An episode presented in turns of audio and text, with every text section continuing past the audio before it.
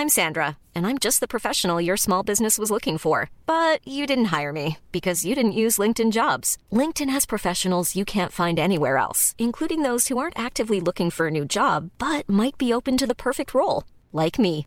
In a given month, over 70% of LinkedIn users don't visit other leading job sites. So if you're not looking on LinkedIn, you'll miss out on great candidates like Sandra. Start hiring professionals like a professional. Post your free job on linkedin.com/people today. Eu sou Mário Persona e essas são as respostas que eu dei aos que me perguntaram sobre a Bíblia. Você enviou o link para um texto no qual o autor tenta anular a ordenança da ceia do Senhor, chamando-a desrespeitosamente de, abre aspas, um engano de Satanás. E justificando que, abre aspas, esse engano só não foi revelado há muito mais tempo pela igreja porque estava soterrado sob liturgias e rituais provenientes da religiosidade pagã romana. Fecha aspas. Muitos cristãos, cansados dos erros cometidos pela cristandade ao longo dos séculos, acabam se separando dos sistemas religiosos e caindo em erros muito mais sérios, como é o caso do autor do texto. Geralmente isso acontece por tentarem ser diferentes de tudo que é feito nas religiões cristãs tradicionais.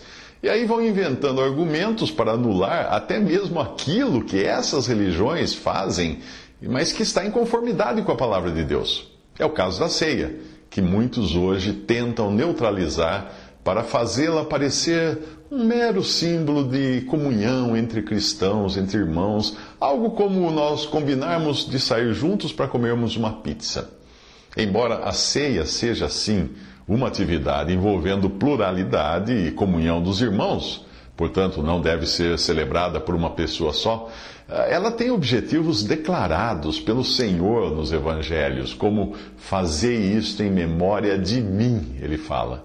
E também corroborados pelo apóstolo Paulo em 1 Coríntios 11, 26, quando ele diz: Porque todas as vezes que comerdes este pão e beberdes este cálice, anunciais a morte do Senhor até que venha. Estes aspectos jamais poderiam significar uma mera refeição em comum ou a pregação do Evangelho, o anúncio do Evangelho, como querem alguns. A ceia é um monumento à morte de Cristo. E quando nós a celebramos em memória do Senhor Jesus e anunciando a sua morte, nós estamos sendo observados por homens e anjos.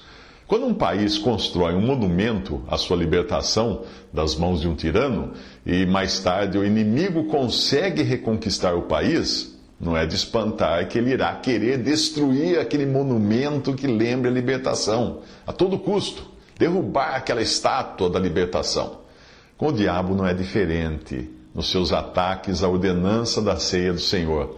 A expressão que, que é dita até que venha deixa claro que ela deve ser, sim, celebrada até a vinda do Senhor, muito embora o inimigo estará sempre se esforçando em fazer com que ela pare de ser celebrada.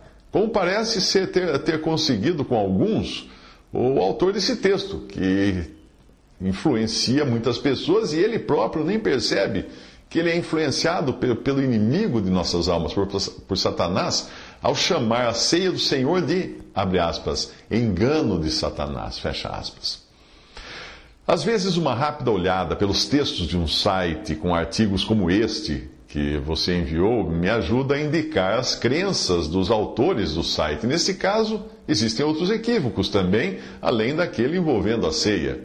Um desses equívocos, um desses erros, aparece na declaração de fé do site, onde diz que, abre aspas, na justificação, a retidão de Cristo nos é imputada como o único meio possível de satisfazer a perfeita justiça de Deus. Fecha aspas. Este é um erro comum na cristandade, tanto entre católicos como entre protestantes, ou seja, achar que Deus deposita na nossa conta a vida justa de Cristo para nos tornar justos. Embora esteja correto dizer que nós somos justificados pela fé, a Bíblia nunca diz que somos justificados pela justiça de Cristo. Nunca. John Nelson Darby comenta algo a respeito desta maneira, abre aspas, a palavra diz simplesmente que justiça é imputada, ou que a fé é imputada por justiça, mas não diz que seja justiça de Cristo. Fecha aspas. Isso está em Letters de John Nelson Darby, volume 2, uh, ah, página 99. Uh, ah, nós não somos justificados por Deus depositar as boas obras de Jesus na nossa conta zerada de obras próprias. Não. Eu, quando me converti, eu achava que era assim também. Não, mas não é. A palavra de Deus diz que nós somos justificados gratuitamente pela graça, pela sua graça, em Romanos 3, 24. Nós somos justificados pelo seu sangue, em Romanos 5, 9. E somos justificados pela fé, em Romanos 5, 1. Só isso. Mas em nenhum lugar nós encontramos que sejamos justificados pelas justiças de Cristo. Não.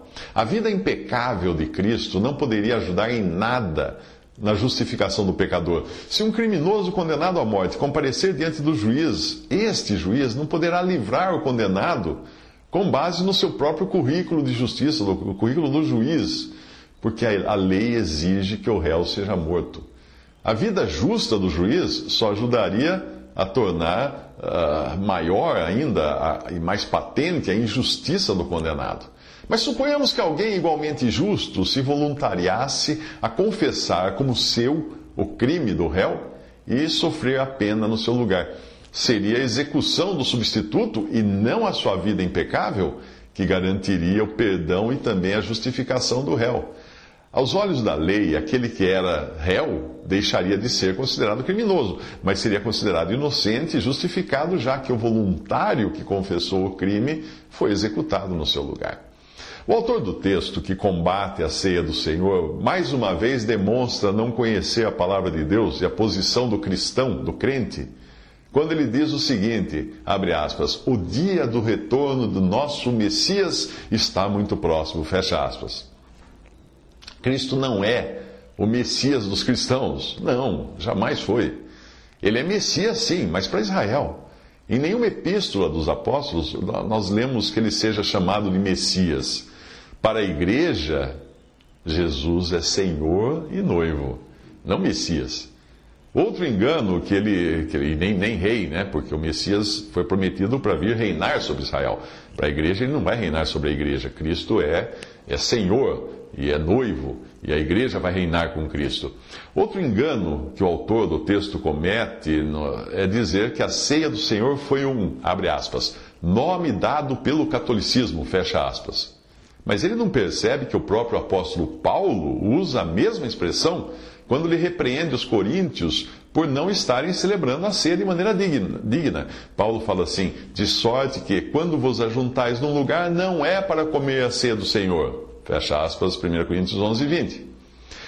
Essa ânsia por distorcer a verdade pode ser vista também na expressão que o autor do texto usa ao dizer que, abre aspas, os padres católicos traduziram e criaram o livro, o livro Bíblia, fecha aspas.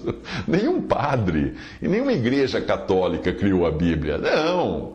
A Bíblia é um conjunto de livros que inclui as escrituras usadas pelos judeus às quais foram acrescentados os evangelhos e epístolas que já circulavam pelas assembleias dos cristãos no início da igreja.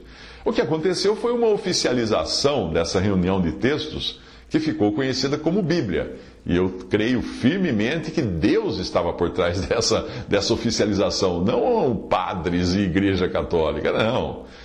Mas o autor continua a sua coleção de equívocos quando ele diz que, abre aspas, o Novo Testamento se inicia de fato após a morte do nosso Messias e não no nascimento, como foi colocado na Bíblia. Após a sua morte se iniciou uma nova aliança, fecha aspas. Bem, na verdade, não existe um Novo Testamento no sentido de um livro.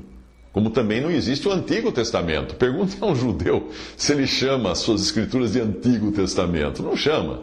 Isso é uma nomenclatura que foi usada. Uh, Cristo veio ao mundo, andou aqui, morreu, ressuscitou. Isso foi documentado nos evangelhos. Para esta coleção dos evangelhos acrescida das epístolas, foi dado um nome apenas de referência de Novo Testamento para diferenciá-lo uh, do Antigo Testamento ou nova aliança para diferenciá-la da velha aliança. Mas é um equívoco achar que a nova aliança tenha sido feita com os cristãos ou com a igreja. Não foi. Quando nós lemos os evangelhos, nós estamos ainda na economia judaica. E ali nós temos um templo, sacerdotes, dízimos, sacrifícios e tudo mais que fazia parte da adoração dada por Deus na lei e nos profetas. O sangue do verdadeiro Cordeiro de Deus é sim o sangue da nova aliança, mas é preciso entender que essa aliança, essa nova aliança, não foi feita com os cristãos ou com a igreja. E é fácil entender isso. Porque nós, gentios convertidos a Cristo, gentios e judeus, né, convertidos a Cristo, que formamos o corpo de Cristo, que é a igreja, nunca tivemos uma velha aliança. Pelo menos os gentios nunca tiveram. Deus fez suas alianças com Israel, não com a igreja. Então, ao fazer outra aliança, Deus chamou-a de nova aliança para aqueles que tinham recebido antes a velha ou antiga aliança. E nós, os cristãos, que somos membros do corpo de Cristo, o que nós temos a ver com a nova aliança? Bem, a nova aliança não foi feita conosco, mas nós desfrutamos sim dos benefícios dela, porque ela foi feita com o sangue derramado do Cordeiro de Deus. Foi por isso que, ao, ao, instituir a ceia nos evangelhos, Jesus disse: Isto é o meu sangue, o sangue do Novo Testamento, ou nova aliança, que é derramado por muitos para a remissão dos pecados. Mateus 26, 28. Ele estava, o Senhor estava ali dizendo aquilo aos discípulos judeus como representantes da nação de Israel, a qual Cristo voltará a reunir no seu reino milenial após o arrebatamento da igreja. Por isso ele continuou dizendo, aspas, digo-vos que desde agora não beberei, eu não beberei deste fruto da vida até aquele dia em que eu beba novo convosco no reino de meu Pai, fecha aspas, Mateus 26, 29. Esta última declaração do Senhor, apesar de ter sido feita no momento da ceia, não está associada à ceia propriamente dita, que é celebrada com pão e vinho, mas ela fala apenas do vinho. Ele não diz que não comeria do pão, mesmo, mesmo porque ele pode ter comido pão com os discípulos nos dias que se seguiram até a sua ascensão aos céus. Ele também não disse aos discípulos que eles não beberiam mais do fruto da vida. Como eu já vi alguns alegarem isso, dizendo que Jesus disse para eles não beberem mais o fruto da vida até que, até que viesse o reino de Deus. Não, isso é loucura, não tem isso. Ele, ele, esses que alegam isso dizem que a ceia não deve ser celebrada até que Cristo volte. Olha onde os caras vão encontrar explicação para as coisas, né? E alguns usam esse, uh, isso para dizer que o cristão não deve beber vinho. Jesus disse que ele próprio não beberia do fruto da vida e daquela hora em diante porque ele iria bebê-lo novo, novo no reino. O Salmo 104, 15 diz que o vinho alegra o coração do homem. E o que Jesus disse significava que ele não terá ainda sua alegria completa enquanto o seu povo de Israel não for totalmente restaurado naquele dia, quando ele vier estabelecer o seu reino. Então ele voltará a ter comunhão com o seu povo de Israel, em novas circunstâncias. Mas antes disso haveria um intervalo que nem os profetas do Antigo Testamento puderam conhecer. Esse intervalo seria o tempo atual da igreja, que é um mistério, era um mistério que só seria revelado a Paulo algum tempo depois da criação da própria igreja, da qual existem apenas duas referências diretas no Evangelho de Mateus e nos, nos, capítulos 16 e 18. No, Evangelho, no capítulo 16, ele falando: Edificarei a minha igreja. E no capítulo 18, dizendo: Onde estiverem dois ou três reunidos em meu nome, aí estarei eu, aí estou eu no meio deles. Um outro argumento do autor do texto, contrário à celebração da ceia, é o de que a prática e os elementos usados na ceia seriam apenas simbólicos. Do mesmo modo como lava-pés também seria simbólico para nós hoje. Mas a questão é que naquela ocasião o Senhor celebrou a ceia com elementos materiais, não simbólicos. Ele usou o pão e usou o vinho. E ele também lavou os pés de seus discípulos com água real, água de verdade. Então, se nós repetirmos a ceia com pão e vinho, por que não repetir também o lava-pés nos nossos dias, como costumam fazer os católicos? Hum? Bem, se você entendeu que o Senhor instituiu a ceia em circunstâncias judaicas, após a celebração da Páscoa, da Páscoa judaica, para discípulos judeus vivendo no judaísmo, então você não vai achar estranho que ele tenha lavado os pés dos discípulos, porque essa prática era muito utilizada pelos hebreus. E existem várias passagens que mostram isso. Você as encontra tanto nos evangelhos como no Antigo Testamento. Eh, até onde eu me recordo, nas epístolas, aí não. Aí o lavar dos pés aparece uma vez em 1 Timóteo 5, versículos 9 a 10. Mas é mostrado como características que qualificariam uma viúva a receber auxílio da Assembleia Local. Ali diz o seguinte, abre aspas, que tenha sido mulher de um só marido, tenha, tenha tendo testemunha de boas obras, se criou os filhos, se exercitou hospitalidade, se lavou os pés aos santos, se socorreu os aflitos, se praticou toda boa obra. Fecha aspas. Isso tudo se resume às qualidades de uma mulher hospitaleira e nada tem a ver com a instituição de uma ordenança, como foi o caso do batismo e como é o caso da ceia do Senhor. Hoje, quando nós agimos com os nossos irmãos como agiria essa viúva hospitaleira, estaremos ajudando a lavar seus pés do cansaço e das impurezas deste mundo. E se fizermos isso num espírito de humildade, estaremos imitando o Senhor que se curvou para limpar os pés dos seus discípulos. Só isso, é uma prática hospitaleira, uma prática de humildade, não é uma ordenança do Senhor. O Senhor disse aos seus discípulos na ocasião que eles fizessem aqui, que eles imitassem o que ele estava fazendo. E o que era que ele estava fazendo? Se humilhando diante dos seus discípulos. Portanto, aquela ceia que o Senhor instituiu nos evangelhos antes de morrer tinha um caráter diferente da ceia que nós celebramos hoje. Por quê? Primeiro, porque ela foi instituída a judeus. Segundo, porque Jesus ainda estava vivo naquele momento. Ela não era um memorial da sua morte, porque ele não tinha morrido ainda. E nesse sentido, não é aquela ceia que os cristãos celebram hoje, mas uma ceia que foi depois revelada a Paulo o mesmo apóstolo ao qual foram reveladas verdades concernentes à igreja, as quais ainda eram um mistério até mesmo para os demais apóstolos do Senhor. A ceia, portanto, que nós celebramos como cristãos e membros do corpo de Cristo é aquela que foi revelada diretamente a Paulo pelo próprio Senhor, a qual ele não aprendeu, os apóstolos Paulo não aprendeu de ninguém mais, ele recebeu do Senhor essa ordenança. E quando Paulo ensina aos coríntios como deveriam agir, as instruções são muito claras e, obviamente, não incluem um lava-pés como complemento. Se fosse também uma ordenança o lava-pés, Paulo estaria dizendo ali. A ceia é uma das atividades que nós encontramos entre os primeiros cristãos em Atos 2,42, onde diz: perseveravam na doutrina dos apóstolos e na comunhão e no partir do pão e nas orações. Este mesmo capítulo, Atos 2, nos ajuda a entender que a ceia não era uma figura de comunhão entre irmãos, quando eles dividiam seus alimentos, comiam juntos, etc.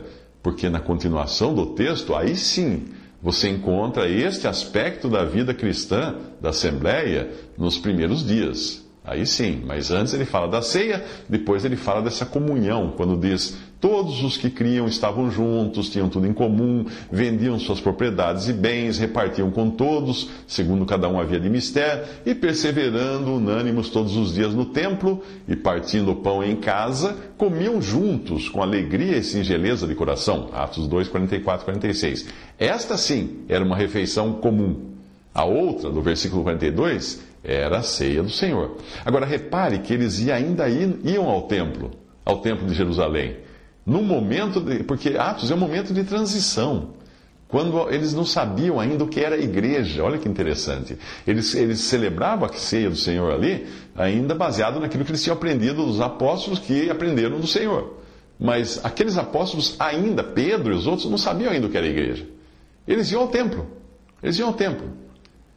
Paulo iria se converter algum tempo depois, e aí ele receberia a revelação do mistério do corpo de Cristo. E aí ele passaria a ministrar esta verdade do que é a igreja, o corpo de Cristo, para as assembleias. Se você quiser celebrar a ceia do Senhor, que foi revelada ao apóstolo Paulo e que ele ensinava os cristãos a celebrarem em todas as assembleias, siga estes passos. Abre aspas porque eu recebi do Senhor o que também vos ensinei. Que o Senhor Jesus, na noite em que foi traído, tomou o pão E tendo dado graças, o partiu e disse: Tomai e comei, isto é o meu corpo que é partido por vós. Fazei isso em memória de mim. Semelhantemente, também depois de cear, tomou o cálice, dizendo: Este cálice é o novo testamento no meu sangue. Fazei isto todas as vezes que beberdes em memória de mim. Porque todas as vezes que comerdes este pão e beberdes este cálice, anunciais a morte do Senhor até que venha. Fecha aspas, 1 Coríntios 11, 23. Se nós escrevêssemos uma receita com os ingredientes e ações envolvidas na ceia do Senhor, nós teríamos o seguinte: primeiro, no primeiro dia da semana, Atos 27, é quando, 20, versículo 7, é quando eles celebravam a ceia do Senhor. Segundo, reúna-se com os irmãos para o partir do pão. Atos 2,42. Terceiro, certifique-se de que apenas os sem pecado irão comer e beber. 1 Coríntios 5, de 6 a 13. Quarto, pegue um só pão inteiro. 1 Coríntios 10, versículo 17, 1 Coríntios 11, versículo 23 e Mateus 26, 26. Quinto, dê graças. 1 Coríntios 11, 24, Mateus 26, 26. Sexto, parta o pão, ou quebre o pão. 1 Coríntios 11, 24, Mateus 26, 26. Sétimo, passe o pão partido ou quebrado para cada um comer do mesmo pão. 1 Coríntios 10, versículo 17 e Mateus 26, 26. Oitavo, coma do pão partido ou do pão quebrado. 1 Coríntios 11, 24, Mateus 26, 26. Nono, pegue um cálice de vinho. 1 Coríntios 11, 25, Mateus 26, 27. Décimo, dê graças. 1 Coríntios 10, 16, Mateus 26, 27. 11 passe para que todos bebam do cálice em comunhão uns com os outros. 1 Coríntios 10, 16, 1 Coríntios 11, 25 e Mateus 26, 27. Tá aí. Mais simples e claro e direto do que isso, só desenhando.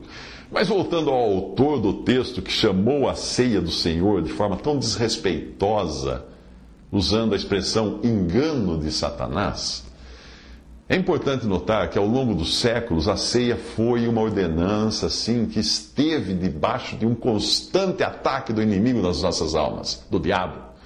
Primeiro, quando ela foi transformada num misto de mágica e idolatria, ao ser considerada um ritual que tinha o poder de transmutar pão e vinho em carne e sangue, que eram então idolatrados como se fossem elementos reais do corpo do Senhor Jesus.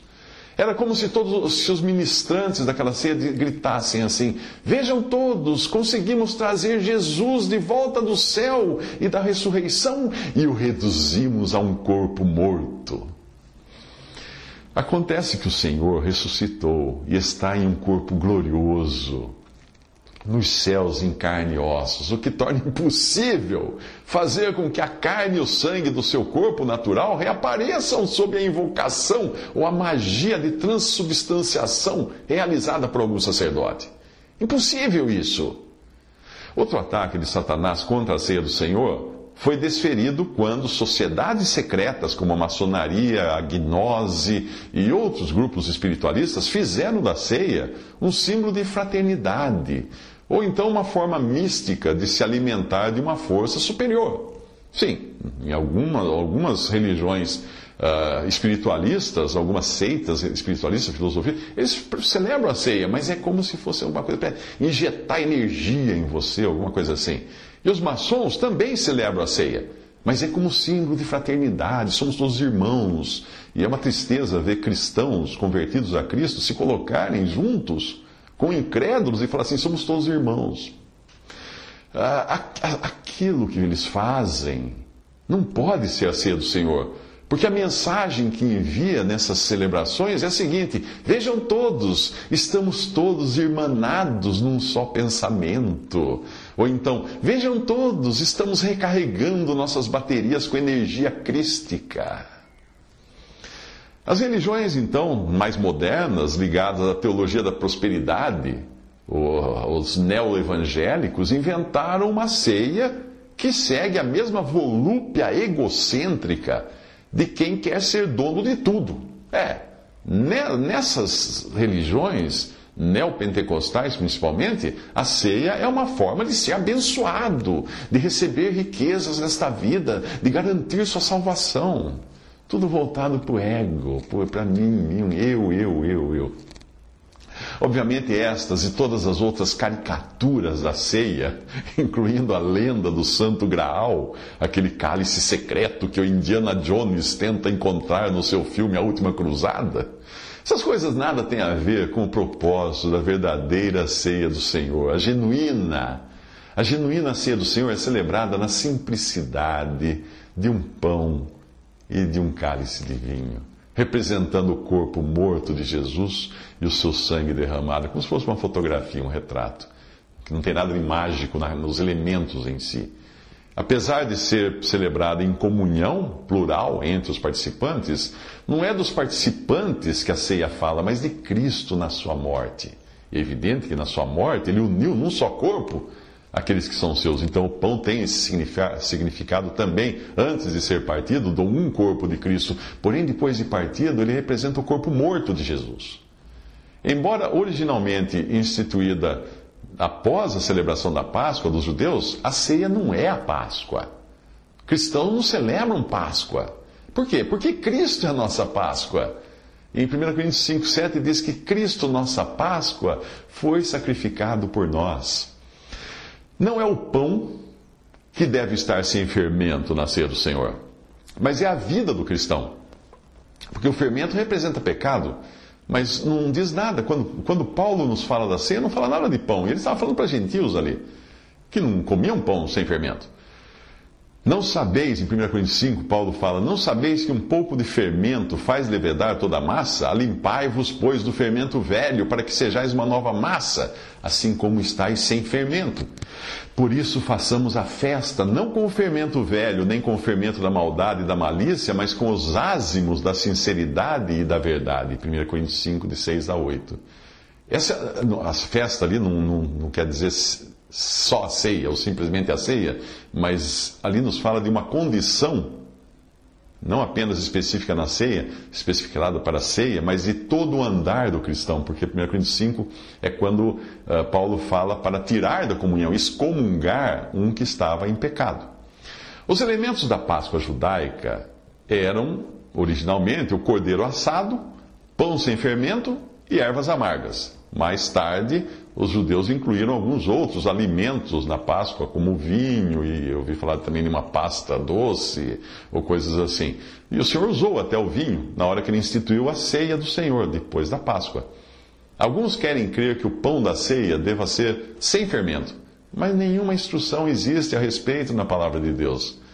Na instituição da ceia do Senhor, pode ter, ele pode até ter uh, usado o Senhor Jesus naquela hora, usado o pão que havia na mesa. Provavelmente fosse o mesmo pão utilizado na Páscoa, que exigia, na segunda lei, que fosse sem fermento, fosse pães asmos. Uh, o fermento é uma figura de pecado, por isso Deus havia dado essa instrução muito precisa quanto à Páscoa do Senhor, a Páscoa dos judeus. Mas para a ceia, não. Essa instrução não é dada de pão sem fermento. A ceia que hoje nós celebramos é simplesmente com pão e vinho. E não importa se o pão tenha tido fermento na sua preparação. Porque a questão na ceia não é esta. Nós celebramos no pão a figura do corpo morto do Salvador, depois de ter passado pelo fogo do juízo de Deus, que destrói todo o fermento. E tirado, e esse fogo tirou assim o pecado do mundo essa, nessa, nessa, nessa morte do Senhor. E se alguém se aferrar ao argumento de que o fermento, por ser figura do pecado, invalida a ceia que for celebrada com pão comum. É só lembrar que vinho é uma bebida fermentada. E sempre em estado de fermentação. É por isso que se você deixar um copo de vinho ao relento, ele vai virar vinagre, ou a garrafa aberta depois de muito tempo vira vinagre, porque a, a, a bactéria continua lá, a fermentação continua. A fermentação continua. Então, a ceia com pão e vinho, o argumento de que não pode ter, vina... não pode ter fermento no pão, porque o fermento é um símbolo do pecado, é, acaba simplesmente porque o vinho tem fermento. O vinho é uma bebida fermentada. A ceia do Senhor é o monumento que o próprio Senhor erigiu e depois comunicou ao apóstolo dos gentios, que é Paulo, para recordarmos a obra que colocou um fim ao poder do diabo e resgatou miríades de pecadores para viverem livres eternamente com Cristo. Obviamente, o inimigo continua fazendo de tudo para corromper e detonar esse monumento e tudo o que ele representa. É o caso do autor do texto que você me enviou e também de todos os que tentam transformar a ceia numa mera refeição. Uma refeição comunitária, de comunhão entre os irmãos ou coisa assim. Ou então num ritual mágico de iniciação. Ou então numa sessão de alquimia, transmutação e transubstanciação ou ainda numa cornucópia de benesses para trazer bênção, saúde e prosperidade aos que dela participam. Isso quando não ameaçam com a danação eterna aqueles que dela não comerem. Estes sim que estão fazendo isso, transformando a ceia dessa maneira, são todos eles enganos de Satanás. Mas não a ceia do Senhor simples, celebrada reunidos ao nome do Senhor Jesus Cristo com pão, um pão e vinho, quando o cálice é tomado também em comunhão com todos.